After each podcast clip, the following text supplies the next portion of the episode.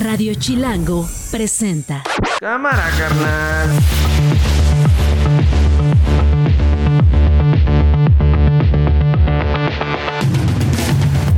¿Cómo están? Bienvenidas, bienvenidos a esto que se llama Radio Chilango. Hoy es viernes 29 de septiembre y estoy comenzando así de diferente porque yo nada más les aviso una cosa, ¿eh? Llevamos un mes al aire. Llevamos un mes y un día al aire y Rulo vino a esa cabina a felicitarnos por... ¿Qué onda, Rulo? ¿Cómo estás? Qué gusto verte, mi querido Rulo, que estuvo allá con, con Gina, estuvo hace unos instantes. Qué, qué privilegio este tener aquí a Rulo en Vamos esta señal. Pero bueno, mira, justo eh, recordando que el 28 de agosto comenzamos esas transmisiones, amigos. Hace exactamente un mes con un día. Daniel González está aquí con nosotros. Perdón que me alargue en esta bienvenida, señor productor Jorge Gutiérrez Chamorro. Este, Alex está con nosotros. Daniel González. Dani, ¿cómo estás? Muy bien, Nacho, muchas gracias. Un mes es un mes. Un mes es un mes, un mes con un día, un mes con un día. Y la verdad es que nos tiene bien contentos esto. Gracias a ustedes. Gracias a ustedes por escucharnos en el 105.3. Gracias a ustedes por oírnos en los streaming, por consumir el contenido que hacemos eh, vía podcast, vía eh, como a ustedes se les pegue la gana en la plataforma que ustedes manden. Gracias por eso. Gracias por elegirnos. Gracias por estar con nosotros en Radio Chilango y apoyar este proyecto, que más que un proyecto es una realidad. Tenemos esta costumbre de utilizar la palabra proyecto, pero en realidad no es ningún proyecto No, no, ya, está es una realidad más que y coleando. ejecutada esta realidad. Así que gracias por eso. Hoy es 29 de septiembre de 2023, un mes y un día después de que iniciamos transmisiones como Radio Chilango. Es la una de la tarde con un minuto. Yo soy Nacho Lozano y gracias a ustedes, esto no es un noticiero. Así suena el mediodía. nunca hicieron nada. Nadie puede negar que es una herencia maldita. Cerraron los ojos, nunca se ayudó a la policía, nunca se tomó en serio. ¿Ya esperaba estos golpeteos? Sí, sí, sí, pero nosotros no, el chiste es no distraerse, sino estar concentrado en lo que tenemos que ¿Fuego amigo? Mándeme. ¿Fuego amigo? ¿Esos No lo señalamientos? creo así, la verdad. No lo veo. y van a seguir con lo mismo, ¿no? Y cada vez más atrevidos van a llegar a plantear que van a bombardear a México.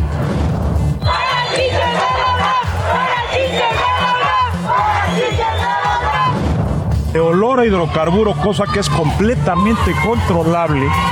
¿Por qué es? Porque estamos removiendo el suelo, el subsuelo, y hay residuos, hay resquicios de ese combustible que se robó. Aquí lo importante es, no hay riesgo ninguno a la población. Esto no es un noticiero.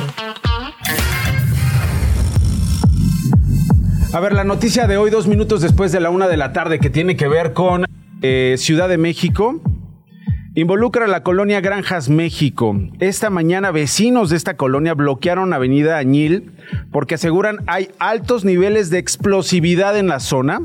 Todo esto en medio de los trabajos que realiza Petróleos Mexicanos para la remediación de suelo. Apenas en mayo habían bloqueado por lo mismo porque dicen huele a gasolina. Elisa Azul es eh, vecina, habitante precisamente de Colonia Granjas, allá en México. Señora Elisa, ¿cómo está? Buen día. Hola, buena tarde. Buena tarde. ¿Qué, qué pasa? ¿Qué están, ¿Qué están ustedes denunciando, señora Elisa? Lo que ocurre es que a partir de 2019 hubo una toma clandestina que ocasionó un peligro en la zona porque se derramaba el combustible en el subsuelo. A partir de eso, eh, hasta el 2023 fue que las autoridades decidieron atender nuestras nuestras súplicas porque se pusieran a trabajar. Sin embargo, sabemos y nos consta a todos los vecinos que la información que nos está dando no nos convence porque de manera... ¿Qué les están diciendo, señora? ¿Qué les están diciendo las autoridades? Que no hay riesgo de explosividad, que todo está bajo control, que están haciendo pequeños trabajos de remediación del subsuelo cuando son trabajos inmensos y cuando nosotros, repito, de manera particular, estamos costeando y estamos trabajando por comprobar estos mismos niveles de explosividad y tenemos evidencias y pruebas que arrojan que estamos en un nivel intermedio de riesgo de explosión, además de que las alertas de Pemex se han encendido en las noches indicando que hay fuga de, de hidrocarburo dentro de la terminal de Pemex. Ok, entonces, eh, ¿ustedes han registrado estos olores y estas condiciones desde cuándo, señora? Uh, desde el 2019. Desde entonces, cuando hubo esta fuga. ¿Perdón? Desde entonces, cuando hubo esta fuga que me está detallando. Sí. Ok. Bueno, eh, a ver, señora Elisa, no me cuelgue. Voy a regresar con usted más adelantito si le, si le parece bien. Eh, le quiero preguntar si van a, si van a continuar con, con, los bloqueos, si tienen pensado seguir protestando en las próximos, en las próximas horas. Eh, ¿Ahí me escucha, señora Elisa? Sí, aquí es. Ah, bueno, a ver, entonces aprovecho, aprovecho de una vez, señora. Eh, sí. van, a, ¿Van a seguir protestando? ¿Ya llegaron a un acuerdo que los tenga ustedes seguros ahí en Iztacalgo, en la colonia Granjas, México? Ya llegamos a un acuerdo y el bloqueo ya se levantó. Ya se levantó. Ok. ¿Y cuál es el acuerdo al que llegaron, señora? Que el próximo viernes nos vamos a reunir con el titular de la alcaldía de Iztacalco, que es el alcalde Armando Quintero, además uh -huh. del director de la terminal de Añil y autoridades de gestión integral de riesgos y protección civil para establecer cuáles van a ser los acuerdos para para aclarecer cuáles son los diagnósticos del subsuelo y constatar que realmente no vivimos en un riesgo y estar seguros de que lo que ellos dicen es cierto. Ok, y eso los tiene ustedes tranquilos por ahora de aquí a la reunión con el alcalde. Vamos a respetar, no estamos tranquilos, pero vamos a respetar y vamos a trabajar otra vez en conjunto con ellos, esperando y confiando en que no nos van a mentir. Ok, señora Elisa Azul, eh, vecina de la colonia Granjas, México, ¿me permite seguir esta historia con usted la próxima semana previa a la reunión con el alcalde? Claro que sí. Bueno, muchísimas gracias y saludos a sus vecinos allá en la colonia Granjas, México. Humberto González Arroyo es director táctico operativo de la Secretaría de Gestión Integral de Riesgos y Protección Civil de la capital. Humberto, ¿cómo está? Buen día. ¿Qué tal? Muy buen día, la orden. Escuchó allá la vecina Elisa, dice, por lo pronto vamos a esperar a la reunión la próxima semana con el alcalde. Eh, ¿Corren riesgo los habitantes en la colonia Granjas, México, ahí en Iztacalco? No, por supuesto que no. Eh, quiero retomar un poquito, se tuvo una toma clandestina en el 2019, importante, una toma clandestina. Eh, en la ciudad se han encontrado algunas, uh -huh. eh, con un trabajo muy coordinado entre la Secretaría de Gestión Integral de Ríos y Protección Civil de la Ciudad de México y Pemex. Y la gran mayoría, o diría yo, eh, todas las que se han encontrado han sido tomas clandestinas o derivaciones totalmente selladas, herméticas. ¿En dónde las han encontrado? Eh, La, eh, normalmente se han encontrado en Gustavo Madero, se han encontrado en Azcapotzalco, se han encontrado en Miguel Hidalgo, uh -huh. pero... ¿Dentro de casas? ¿Dentro de negocios? Es algo es algo muy importante y que nos interesa muchísimo que eh, las y los vecinos nos ayuden cuando detecten eh, olor a combustible, cuando eh, detecten eh, que existen autotanques, que existen camiones, que existen camionetas o que alguien está vendiendo este combustible uh -huh. eh, en bidones, por supuesto que eh, es desgraciadamente eh, robo sí, de, de, de hidrocarburo. Entonces, robo de hidrocarburos, en esto sí, sí, solicitamos mucha mucha ayuda de la ciudadanía para la denuncia anónima que es al 089. Okay. Pero eh, caso particular eh, de lo que se presentó en Añil fue eh, una derivación clandestina que empezó a fugar eh, una cantidad muy importante de combustible. Peligrosísimo. Esta, eh, sí, por supuesto que muy peligroso. Eh, se generó una evacuación conforme marca el protocolo, tanto los protocolos nacionales como internacionales. Se habilitaron refugios temporales y eh, autoridades federales, por supuesto que de la Ciudad de México y de la alcaldía, estuvimos más de seis meses -huh. con un puesto de mando fijo, precisamente en el caso de esta toma clandestina que se encontró en Añil. ¿Cómo era eh, esta toma, director? Permítame un poco eh, describirla en radio. Yo he visto algunas, algunas fotos eh, de, de, tomas clandestinas. Eh, ¿Esta cómo era? ¿En dónde, ¿En dónde se ubican? ¿Cómo se abren para un poco quienes nos están escuchando tengan mayor información y descripción de este tipo de tomas? Por supuesto. Eh, hay obviamente unos derechos de, de, vía que están señalizados donde pasan los ductos de Pemex. Uh -huh. ¿Qué son estos eh, postecitos amarillos? Eh, que son exactamente de, de color amarillo, okay. como bien lo mencionas. Muy bien. Entonces, Eh, existen en, en, esa, toda esa zona, obviamente hay una serie de, de, comités que tiene la Secretaría de Gestión Integral de Riesgos, que es de instalaciones subterráneas y que por supuesto que no se permite ningún tipo de obra de eh, usuarios del subsuelo, como pueden ser cableras, como puede ser energía, como puede ser agua potable y muchos otros este, usuarios del subsuelo. Eh, en estas zonas que están restringidas precisamente por eh, tener ductos de eh, gasolina, de este diésel o de algún de algún otro tipo de combustible. Ahora, ¿qué es lo que sucede con una toma clandestina? Son eh, ductos muy grandes, son ductos que van a presión uh -huh. y que desgraciadamente la delincuencia organizada ha encontrado metodologías para construir túneles, claro. ¿sí? eh, poder intervenir y llegar a la, a la tubería, eh, conectar barrenar de alguna forma, conectar eh, una manguera de alta presión junto con un regulador y esa, esa eh, toma clandestina o derivación clandestina llevársela principalmente a bodegas, uh -huh. en muchas ocasiones a eh, casas, habitación, sí, sí, sí. y y generalmente a, a, bodegas que se encuentran en renta uh -huh. o que normalmente no piden eh, grandes temas de avales o deseadores claro, avales. y que eh, misteriosamente las utilizan por X tiempo, normalmente son de, de, corto uso, pero desgraciadamente que generan un riesgo muy importante a la ciudad. Sí, cómo no, director, cómo no. Eh, pues esto, esto que habla también es un riesgo mayor, no solamente la extracción, la intervención de estos ductos,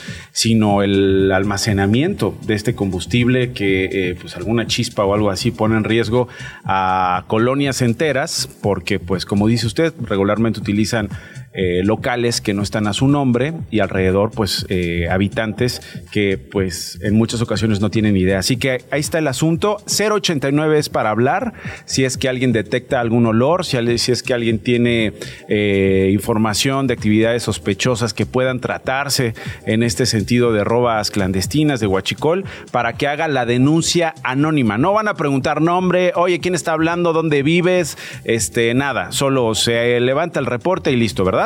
Y de, y de inmediatamente, junto con eh, las autoridades de seguridad ciudadana, junto con el C5, junto con Pemex, Seguridad Física y Protección Civil, inmediatamente intervenimos. Quiero platicarles que en lo que llevamos de la administración eh, han sido muy efectivas eh, las alertas de Pemex y hemos logrado eh, abatir una cantidad importante ah, bueno. de tomas clandestinas de la ciudad y que esto afortunadamente eh, también nos ha permitido que la denuncia ciudadana funcione y que podamos llegar inmediatamente, inclusive hasta, a hasta a intervenir y hasta también que la Fiscalía General de la República tenga detenido. Pues sí, ojalá. Hay, hay labores de inteligencia muy importantes de la Ciudad de México y por supuesto que el gobierno federal. Y en el caso particular de la toma que tuvimos en eh, precisamente acá en Añil, fue una toma donde sí se empezó desgraciadamente a eh, regar una parte sí, combustible en importante el 2019. y que se ha estado trabajando en, en, un proceso de remediación de suelo. ¿Esto qué significa como tal? Que eh, no se quiere dejar ningún tipo de suelo contaminado. Ok. ¿sí? Eh, si bien eh, tuvo un periodo en el cual la calle estuvo cerrada, se estuvieron realizando estudios, se estuvieron eh, generando estudios específicos de caracterización del suelo para poder determinar precisamente la pluma contaminante hacia dónde se, se encontraba. Y resolver el asunto, ¿no? De inmediato. Exactamente. Y ya en estos momentos, el caso particular de la zona de esta toma clandestina, en un trabajo en el cual eh, la señora secretaria de Gestión Integral de Ríos y Protección Civil, la arquitecta Miriam Ochoa Venegas, cada semana eh, hemos tenido reuniones con las y los vecinos para informarles. Ok, muy desde, bien. De los desde avances. La, desde la primera semana que Hubo. empezamos con procesos de intervención hasta la semana pasada que tuvimos reunión con los vecinos. Eh, hay un puesto mando 24 horas. Sí, que les informa. Eh, perdón, que lo, perdón que lo interrumpa, director. Lo No, que pasa no, no, es adelante. que tengo, tengo al alcalde de Iztacalco eh, precisamente para, para hablar del asunto. Alcalde, ¿cómo está? Eh, gracias por tomarme la comunicación, Armando Quintero. Nacho, buenas tardes, con mucho gusto a las órdenes. Eh, nada, eh, preguntarle la situación después de este bloqueo que se reportó en la mañana allá en Añil, eh, en la colonia eh, Granjas, México. Hablé con una vecina, dice estamos esperando reunirnos con el alcalde Quintero el próximo viernes. Sí, bueno, acordamos, este, acudí a, a- a platicar con los vecinos ahí en el, en el punto Ajá. y explicando cuál es la condición que, eh, pues, sobre la base de hechos ciertos. Eh, primero, que Pemex pues, es responsable de informar con toda veracidad y profesionalismo cuál es la condición eh, de niveles de explosividad En la zona, después de la fuga del pues, en 2019. la zona. Primero. Segundo, que sobre el tema de, del suelo y subsuelo, de la, de la parte de Añil, que de- ya tiene dos años que se abrió el pavimento. Sí, ya, detallamos con el director táctico justo esos, esos trabajos, me decía Humberto González Arroyo, han tenido incluso reuniones semanales con los vecinos. ¿A usted le preocupa, alcalde? ¿Hay un foco rojo, hay una alerta que usted identifica en su demarcación por el huachicol o como consecuencia de esta fuga en el 2019? Bueno, a partir de, de que se descubrió la primer, el- el- la primer toma de Huachicoleo, que fue la alcaldía justamente quien la descubrió y la denunció, a partir de ese momento no ha cesado de haber la coordinación entre la alcaldía, ah, Pemex eh, Y el gobierno central. De la ciudad y con los propios vecinos. Entonces nos reunimos cada ocho días Ok. Va la representación de la alcaldía, no yo en, en persona, pero va el director de gobierno, va la subdirectora de protección civil, que son los eh, expertos y responsables de estos temas. Entonces, tenemos compromisos que se están cumpliendo. Ok. ¿Por qué hasta ahora se está ah, a punto de cerrar ya la parte para pavimentar Añil después de dos años? Porque no se podía paliar la tierra porque tenía niveles de contaminación altos. Altos. Y hasta que no se ha limpiado y se ha purificado, se pudo paliar porque en un primer momento cuando se intentó paliar, recién habían ah, sido descubierto el huachicoleo en, en, en Pemex, este, se generó una explosión que nos dio un par de lesionados. Entonces, a partir de ese momento se cuidó mucho el tema de, la, de los niveles contaminantes de la tierra y fue hasta hace aproximadamente un par de meses que se autorizó por SACMEX y por Pemex que ya no había problema para extraer la tierra contaminada. Esto es muy importante, que ya fue retirada de la, ca- del- de, de la calle de Añil, y fue sacada de la Ciudad de México por Pemex. Ok. Y ha sido sustituida por, por el gobierno de la ciudad. ¿sí? Pemex fue responsable de sacar la tierra contaminada. El gobierno de la ciudad ha sido responsable de rellenar con tierra nueva la calle de Añil y la alcaldía de Iztacalco va a, pavi- a pavimentar. Entonces, en esa parte ya no hay eh, ningún peligro. Ok.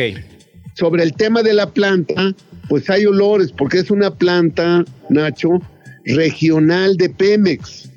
Esa planta le distribuye gasolina y diésel a la Ciudad de México, a la zona metropolitana del, del Valle de México, a Puebla, a una parte de Puebla y a una parte de Morelos. Es decir, es una No, zona con importante. millones de litros No. de gasolina Oiga, y de combustible, usted- que evidentemente hay olores. Claro. eh, Como que parte de su funcionamiento, diría usted. Pemex, O sea, ¿no? olores, Pero digamos, Pemex normales. Dice que no hay peligro de explosión de la instalación. Entonces, yo no soy ingeniero, no soy experto en esto.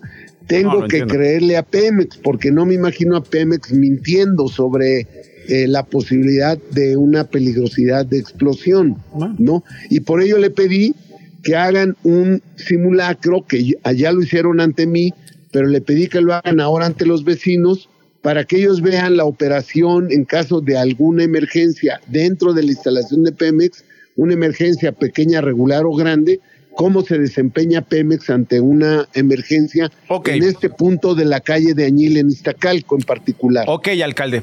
Bueno, pues si le parece bien, este eh, hablamos eh, eh, la próxima semana, alcalde, si tiene oportunidad para mantener al tanto a quienes nos están escuchando. Muchas gracias, Armando Quintero, el alcalde de Iztacalco con eh, pues esta información. También le quiero agradecer a Humberto González, perdón, eh, director táctico operativo de la Secretaría de Gestión Integral de Riesgos de Protección Civil, CDMX. Oiga, qué cortito cargo tiene. Eh, por, por también los detalles y si le parece bien, la próxima semana seguimos hablando del asunto. Creo que en términos generales ahí están los trabajos reportados, ahí está la posición de los vecinos. Queríamos saber qué dice el gobierno central, qué dice el alcalde, qué dicen los vecinos. Creo que tenemos ahí los elementos. Perdón, Humberto, pero a mí me da la impresión cuando escucho al alcalde detallar esto, esta planta, sus operaciones, las que existen en la Ciudad de México.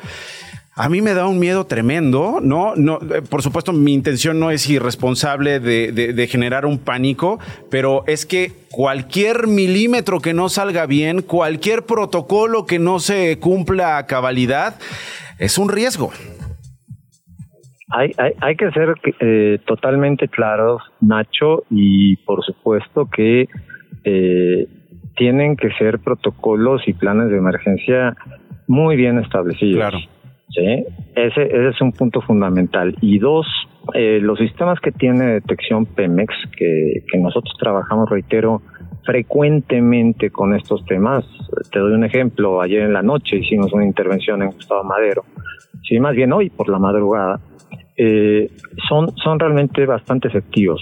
como bien, como bien se mencionaba, eh, están los protocolos, y están los trabajos. Un, un simulacro, pero independientemente eh, reiterar eh, el gobierno de la Ciudad de México en todo momento a través de la señora secretaria y personal, estamos 24 horas, 365 días aquí, al tanto y pendiente. Muy bien, entonces hablamos, director. Muchas gracias por tanto detalle y por su paciencia. No, al contrario, gracias a usted. Radio Chilango. Daniel, tú eres maestro en la UNAM. Sí, bueno, ya y fui alumno. Fuiste alumno. Es mi segunda casa. Te, pregunto esto por si tienes reporte, si la comunidad universitaria, tú das clases en, en ciencias, ciencias políticas. Está al ladito de filosofía y letras. No, bueno, no antes, al ladito. Antes, está cerca del metro universidad. Ah, cerca del metro universidad. Sí. ¿Reporte de chichis, de, chinches ahí? No, no había. Nada de chinches. Y, nunca, ni, ni cuando yo estudié, ni, ni. Bueno, tengo en la línea telefónica una alumna que me pidió no dar eh, su nombre, me pidió eh, que no detallemos eh, su identidad. ella es estudiante de la Facultad de Química. ¿Cómo estás? Gracias por tomarme la comunicación. Hola, muy bien, gracias. Bueno, vamos a hablar de las chinches. Ustedes siguen sosteniendo que hay un problema serio en la Facultad de Química. Han habido varios videos que han sido compartidos en las redes sociales respecto pues a las chinches. Hemos visto también la posición de la UNAM. Si te parece bien, voy a una pausa y regreso contigo para analizar en qué momento estamos en la Facultad de Química. ¿Te parece? Sí, claro, está bien. Estás escuchando Esto no es un noticiero con Nacho Lozano. Regresamos. Está con nosotros una alumna de la Facultad de Química que me pide mantener su identidad eh, anónima. Eh, sobre este reporte de chinches eh, en, esta, en esta sede de, la Facultad de Química y en Ciudad Universitaria, ¿qué está pasando ahí entonces y qué les dicen las autoridades que han visto ustedes? Bueno, eh, para comenzar, eh, ayer hubo una asamblea entre la comunidad universitaria eh, para resolver el problema de chinches, ¿no? Porque desde hace unas semanas ya se había notado entre algunos compañeros que tenían piquetes, pero no sabían de qué. Entonces fueron encontrando poco a poco chinches en sus batas de laboratorio, mm. en las batas, en las bancas de la biblioteca, y en los libros. Eh, de hecho, hoy en la mañana una compañera comenta que del baño le cayó una chinche. ¿Cómo crees?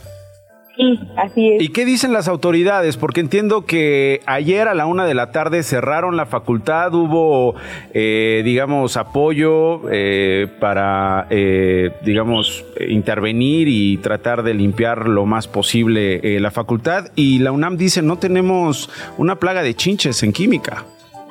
Eh, sí, bueno, eh, ayer se suspendieron las clases a la una eh, derivado de la asamblea que tuvimos, eh, en la cual el director se comprometió a revisar a fondo la facultad, pero eso como tal solo fue por encima, ¿no? En, dos imágenes, o por mucho tres de las que se subieron ayer en la página oficial de la facultad, fueron del edificio principal, bueno, del lugar principal de la facultad, que es el edificio A, C y B. Ok.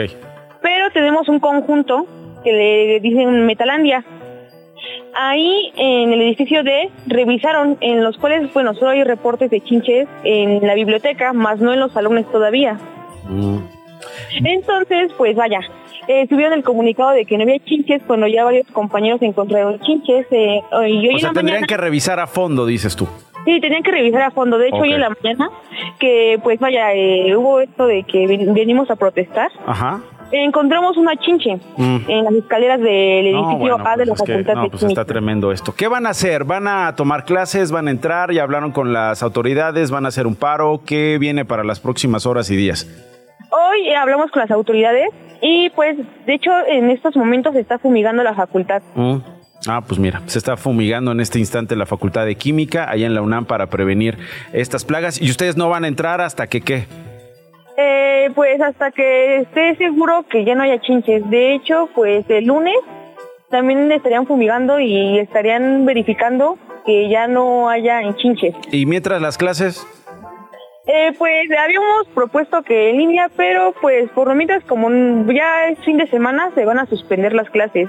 Ah, bueno, está bien. Eh, si te parece bien, hablamos el próximo lunes a ver cómo va el asunto, a ver cómo van las asambleas y el reporte que les den las autoridades. Muchas gracias por la confianza, ¿eh? Sí, igualmente. Muchas gracias por el tiempo. Al contrario, 27 después de la una. Chinches en la una.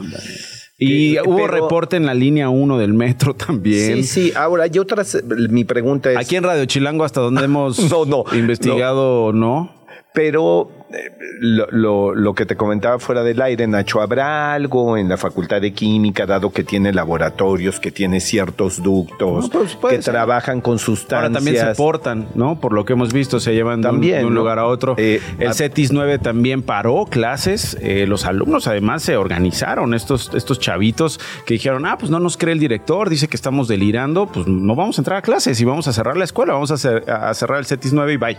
No, porque además las chinches te las llevas a tu casa y cunden eso es lo que de digo, una manera. es lo que digo, no es que, la Facultad de Química tenga instalaciones particulares que provoquen este tipo de plaga, porque se ha visto en estos otros lugares. Pero bueno, esperemos. Por lo pronto, hoy nos están confirmando a esta hora del día, están fumigando la Facultad de Química en la UNAM. 28 después de la UNAM. La palabra canta. Pero también baila, se investiga y se explica. Y la investigó y ahora nos la va a explicar a Daneli Mora. Ella es doctora en lingüística, investigadora del Instituto de Investigaciones Filológicas de la UNAM. Doctora, gracias por estar de vuelta. Eh, la extrañábamos mucho. La verdad es que nos había capturado este trajín de las noticias y teníamos pendiente esta sección que disfrutamos tanto, que es descubrir lo que hay detrás de palabras que utilizamos todos los días. Hoy la palabra, pues bueno, chilango, ¿no? Claro que sí, Nacho. Muy buenas tardes para ti, para tu auditorio. Y sin duda, una palabra interesantísima para cerrar este mes patrio. ¿Qué te parece? No, pues excelente. A ver, ¿a quién le decimos chilango? ¿Qué significa ser chilango? Mira, significa, por un lado, vamos a ver, y te voy a decir, no hay un consenso y una versión original acerca de su origen. Fíjate, por un lado la utilizamos como un sustantivo cuando decimos cómo son neuróticos los chilangos, pero también como un adjetivo cuando alguien tiene una actitud chilanga. Ok. Fíjate que esta palabra la utilizamos los habitantes sin duda de la capital del país y su origen lo tenemos datado desde 1954, el primer lexicógrafo nos dice que se encuentra en una tesis. Alfred Bruce la localiza en una lista de gentilicios y nos señala que su posible origen puede ser eh, el registro que se oye esta voz en Veracruz. Pero más adelante, el diccionario de Santa María remite que es de Veracruz y que proviene eh, justamente del maya. Ah. Quiere decir pelo revuelto o encrespado. Pero ah. curioso señala que es un apodo popular que en Veracruz se utiliza para los habitantes especialmente de México. De esta misma eh, propuesta se deriva otra tiempo después de Kenny en su libro de semántica y él dice que viene de Shilango, también del maya, de Shilang, que quiere decir desgreñado. Desgreñado. Otro origen, desgreñado, así es. por ejemplo, Daniel González, no, pues Daniel González es calvo, él no es chilango, digamos. Eh, eh, ah, mayamente entonces ahí hay excepciones a la regla. Hay excepciones a la regla. Oiga, doctora, qué maravilla. Muchas gracias por estar con nosotros. Le mando un abrazo y nos escuchamos la próxima semana. Muchísimas gracias, hasta luego. y Daneli Mora es doctora en lingüística, es investigadora del Instituto de Investigaciones Filológicas de la UNAM. Una y media. En Facebook encuentras a Nacho como Nacho Lozano Page. En X y en Instagram, arroba Nacho Lozano. En arroba no es un noticiero, de todas las redes puedes comentar, mentárnosla o invitar las caguamas.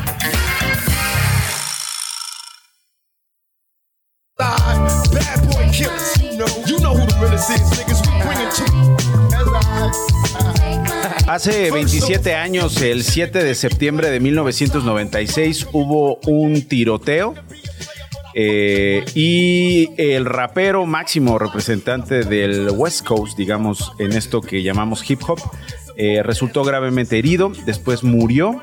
Estoy hablando de Tupac, está con nosotros Héctor Elí. Héctor, eh, tú eres periodista especializado. Hoy se reporta 27 años después novedades acerca de este caso. Mira qué impresionante, Nacho. Casi 30 años después de este crimen cometido ahí en Los Ángeles y un asesinato, un asesinato perdón, que marcó eh, el mundo del hip hop, de la música en general, de la música popular, la muerte de Tupac Shakur, poeta, rapero, eh, músico, eh, pues apenas se está resolviendo y es que el día de hoy en Las Vegas fue arrestado una persona que está potencialmente relacionada con el asesinato de Tupac ese día tan trágico para el rap, se llama Dwayne Kep Davis y ha aparecido en varios hablando sobre que él fue testigo de la muerte de Tupac nadie tenía certeza de, que esto fuera verdad porque la misma policía no había podido probar esto, pero bueno, eh, ¿Y cómo llega, cómo llega, cómo llega este cambio? O sea, es decir, lo, vemos como testigo y cómo llega a ser hoy eh, detenido y uno de los sospechosos principales, Héctor. Bueno, pues es que hay muchas implicaciones que tienen que ver con la policía, porque en aquella época eh, la policía estaba coludida con varias de las de los gangs, de las pandillas, tanto en Nueva York como en Los Ángeles. Y entonces, eh, pues en todos estos reportes que se han dado a lo largo de los años, se menciona que la policía, la misma policía, había ocultado, pues, eh, datos, documentos, testigos que, que, pudieran asociarlos, ¿no? Con, pues, con esas conexiones que tenían con las pandillas que eh, sobre todo eran los azules y los rojos que se dedicaban a traficar el crack en aquella época en Estados Unidos y con las que estaban asociadas dos de los grandes raperos que fallecieron prácticamente de la misma manera, que en este caso fue Tupac y también Biggie, que tuvieron este famoso beef, ¿no? Este, este famoso encontronazo, ¿no? De quién era el mejor, pero en realidad pues había muchas especulaciones de que en realidad eh, tanto Biggie, que era de Nueva York, representaba a los azules y Tupac representaba a los rojos, a, esa pandilla de los rojos en Los Ángeles y que por eso se dieron sus fallecimientos. E, estos eran especulaciones, pero hoy la policía de Las Vegas ha sido la que ha retomado la, investigación porque Dwayne Kev Davis es residente de ahí y pues eh, eh, la policía tomó eh, el caso, ¿no? Y pues como no tiene nada que ver con Los Ángeles de Nueva York, pues supongo que ahí le, metieron, le echaron más ganas, ¿no? Ok, bueno, pues Ahí está el tema. queríamos hablarlo contigo, Héctor. sorprendente, sin lugar a dudas, ¿no? Eh, ¿cuándo, lo vimos en Coachella hace, hace años en esta, en esta recreación que era 4D, ¿no? Eh, sí, era como, como un modelo 3D de Tupac, ¿no? Que, todo el mundo se quedó como... Impresionado. ¿Qué es? No sé, como... ¿Es el futuro o no es el futuro? Sí, no. Eh, y hoy, pues bueno, eh, decíamos 27 años después, pues un detenido se reporta hace un par de horas y ahí está. el hombre detenido se llama Dwayne Keith Davis, alias Kiffy D o D eh, cuya casa de Henderson fue allanada en julio como parte de la investigación que ya nos detallaba Héctor Elí, periodista especializado en asuntos que tienen que ver con música, como parte de las investigaciones de la policía metropolitana de Las Vegas, allá en Nevada. Héctor, te mando un abrazo. Gracias por darnos esta información. Un abrazote, querido Nacho, y un abrazo a tu público. Igualmente, 35 después de la una. Esto no es un noticiero. Y bueno, pues hoy amanecimos con un video de Elon Musk en la frontera con México y Estados Unidos, o en la frontera que divide a México y Estados Unidos. Eh, Mari Cruz Gutiérrez es reportera, precisamente basada en esta zona eh, fronteriza. Eh, muchas gracias, Maricruz, por tomarnos la comunicación sorprendente este, este video del fundador de SpaceX y sobre todo lo que dice, ¿no, Maricruz, respecto a la crisis migratoria que tú por años has venido reportando para diversos medios. Así es, Nacho, realmente fue sorprendente el ver cómo eh, llegaba este gran empresario en medio de esta crisis migratoria que se sufre en la frontera, todo lo largo y ancho de la frontera de México con Estados Unidos, en especial en Eagle Pass, Texas, que fue donde a donde llegó precisamente este gran empresario, uno de los millonarios pues más prominentes del mundo, quien aseguró estar extremadamente a favor de los migrantes, pero hay que poner ojo también en sus palabras y es que en esta visita a Eagle Pass, Texas, dijo que está en pro de los migrantes, pero no aprueba el ingreso a Estados Unidos de personas que lo hagan de manera ilegal, como es como se ha presentado esta crisis entre Eagle Pass, y Piedras Negras. El fundador de Tesla precisamente señaló el día de ayer que Estados Unidos debería de dejar entrar a todos los migrantes trabajadores y honestos, pero dentro de la legalidad, Nacho.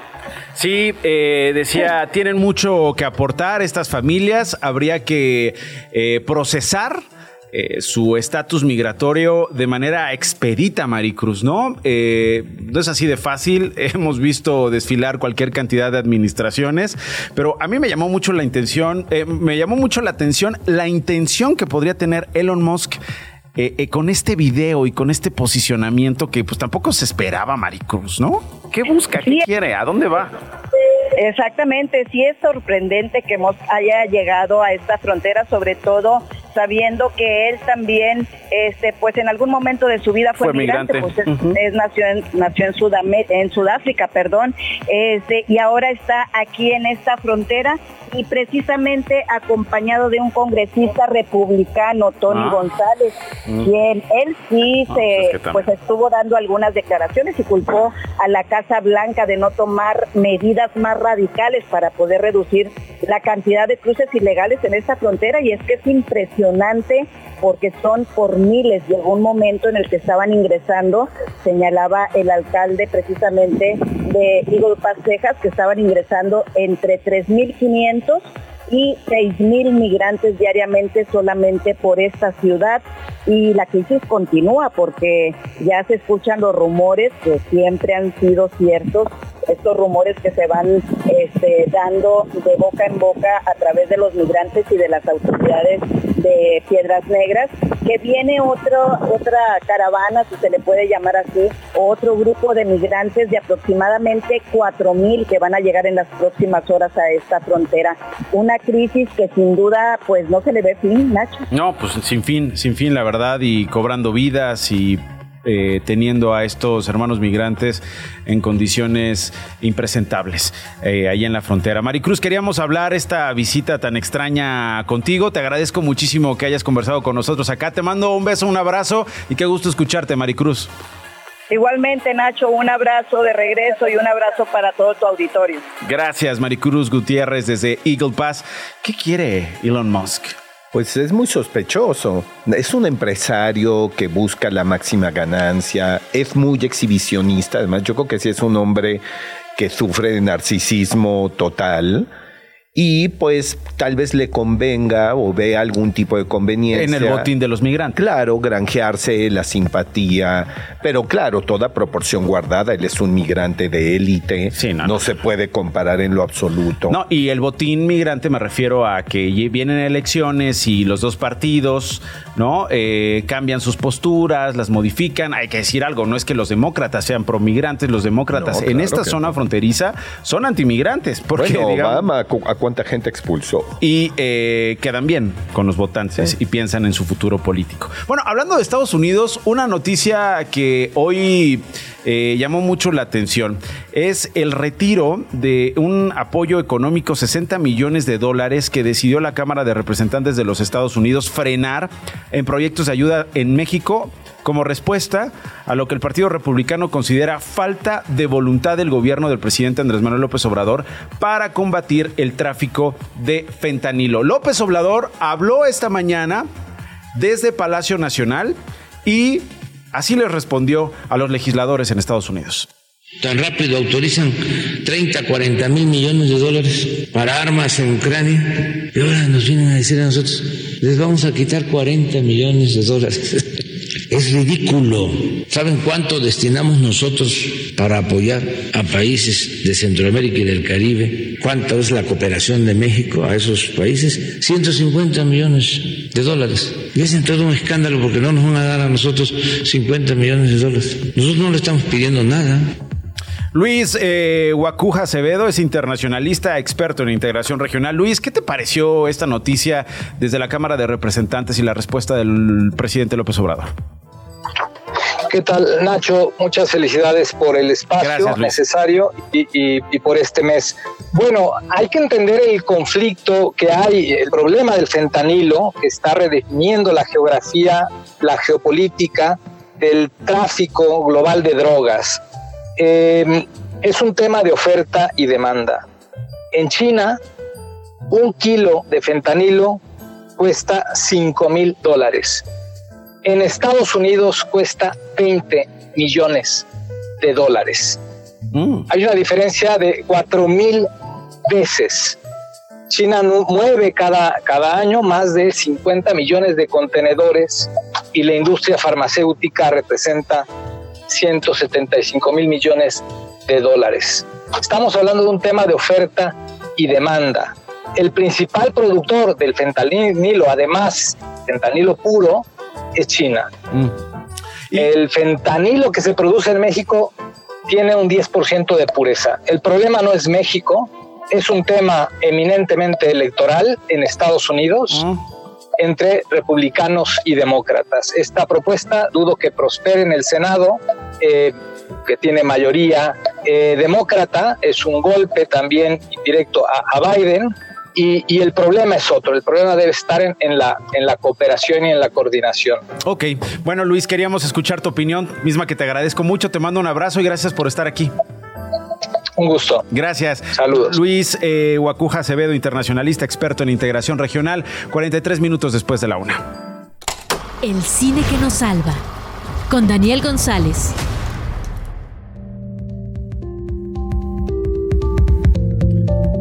Traes este viernes, Daniel? Pues mira, Nacho, se estrena una película eh, que sí, no, no deja de ser oportunista, pero no está exenta de interés. Que es Más oportunistas. No te basta todo lo que hemos contado en estos no, pero mira, eh, hay una serie de coincidencias. La película se llama Resistencia. Llegó apenas el jueves a las pantallas del país eh, de Gareth Edwards y es una película que se sitúa en un futuro tal vez no muy lejano en donde hay una guerra sin cuartel entre seres humanos e inteligencia artificial. Eh, hay un agente a quien llaman que es un tipo muy amargado, está muy dolido por el crimen de su esposa y muestra cierta resistencia, pero finalmente decide sumarse a combatir a esta inteligencia artificial que tiene además una arma que no solamente puede acabar eh, pues con el planeta, sino con la humanidad misma. Y curiosamente, Nacho, el avance oficial de la película tuvo lugar el 17 de julio, es decir, tres días después del inicio de la huelga, de la huelga entre el sindicato de actores y los grandes estudios. Entonces, a mí... Y guionistas, ¿no?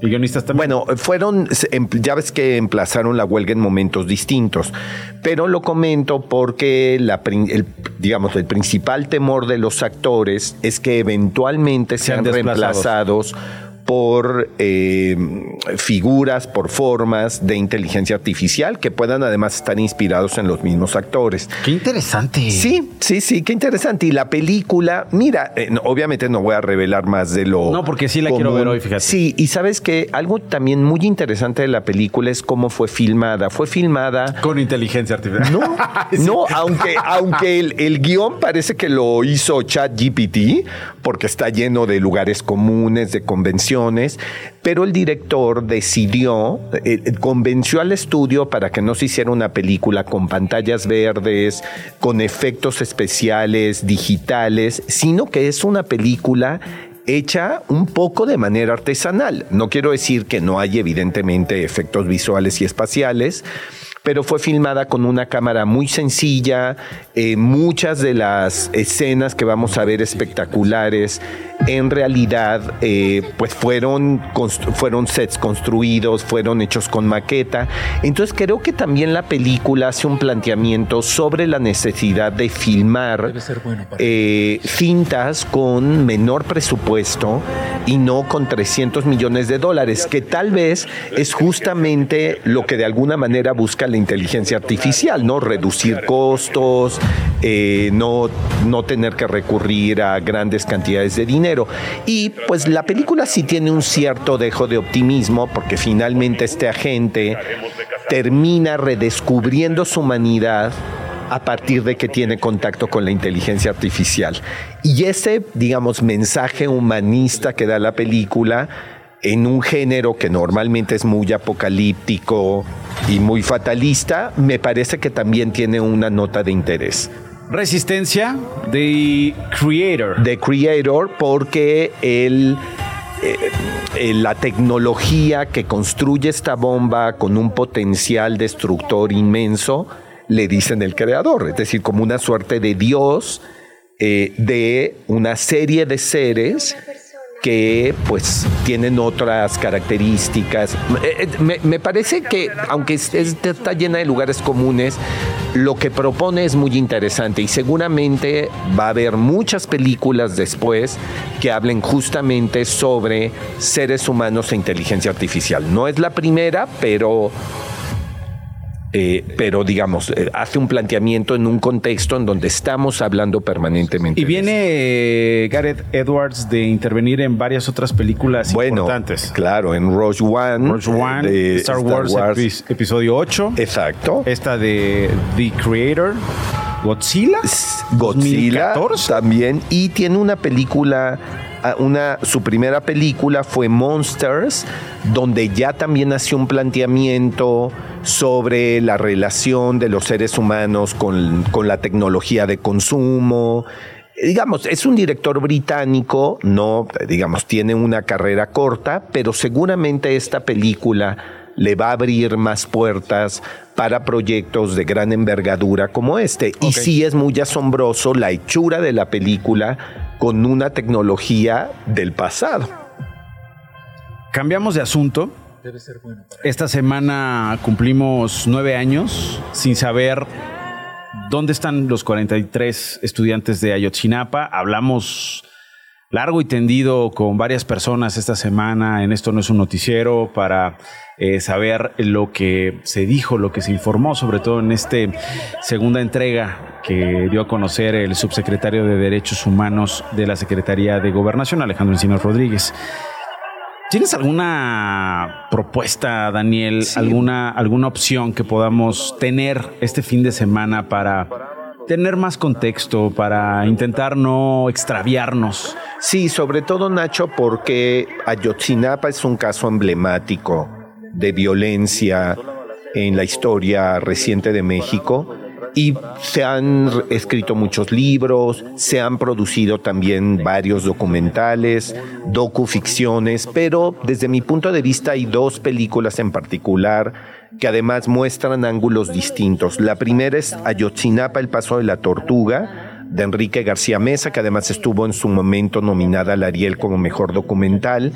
Y creo que lo que es muy entrañable de este documental es que habla con los familiares, con los sobrevivientes, con los estudiantes de la escuela normalista, porque además eh, Ayotzinapa la palabra que es eh, una palabra eh, en lengua originaria, que es el paso de las tortugas. Y de hecho, los mismos estudiantes se llaman a sí mismos tortugos.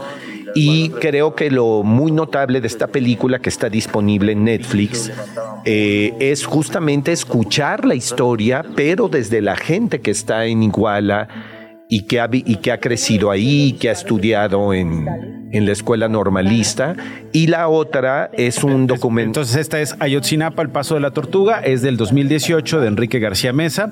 Que eh, desde mi punto de vista es la mejor película que se ha hecho sobre el tema. Y la segunda opción es Mirar Morir, El Ejército en la Noche de Iguala, ¿no? Sí, eh, cuyo guion es de Temoris Greco, este eh, reportero de la revista Proceso y que, bueno, tiene una enorme visibilidad y que lo entrevistan muy constantemente justamente para hablar del caso, aunque la directora es Coista Greco, a partir del guion de Temoris, y eh, aquí pues obviamente creo que sería interesante verlo porque es la versión contraria de la tanto de la verdad histórica en tiempos del gobierno de Peña Nieto y que ahora, eh, paradójicamente, pues parece que eh, pues el mismo gobierno, digamos, reafirma el, el, asunto. Sí, tienes razón, perdón. Dije, Greco es, es, varón, sí, perdón, dije director. Que fue el director y eh, ha sido productor también, eh, sí. Mirar o por, eh, Morir, de otras más, no, no se mata la verdad, este, y varias otras, pero perdón, te interrumpí. Sí, sí, no, y aquí, digamos, es la, la otra versión de la, de la verdad histórica y el énfasis está colocado en la, eh, digamos, el contubernio, la, cooperación entre eh, células del crimen organizado, eh, policía local, el ejército, que es algo que se digamos, hay, hay otra lectura sobre los hechos que habla de que no fue un crimen de Estado, que no fue un crimen del ejército. Entonces, otra posibilidad de ver una visión sobre Ayotzinapa. ¿Nos repites la ficha, Dani, por favor? Es Mirar Morir el Ejército en la Noche de Iguala del director Coista Greco. Radio Chilango. Adiós. Gracias, Daniel, por haber estado con nosotros este viernes. Feliz fin de semana, Nacho. Igualmente para ti. Gracias a ustedes por habernos acompañado el próximo lunes en punto de la una. Esto no es un noticiero. Esto fue Esto no es un noticiero con Nacho Lozano, una producción de Radio Chilango. Escucha un nuevo episodio de lunes a viernes en tu plataforma de podcast favorita. Radio Chilango, la radio que... Viene, viene, ¿eh?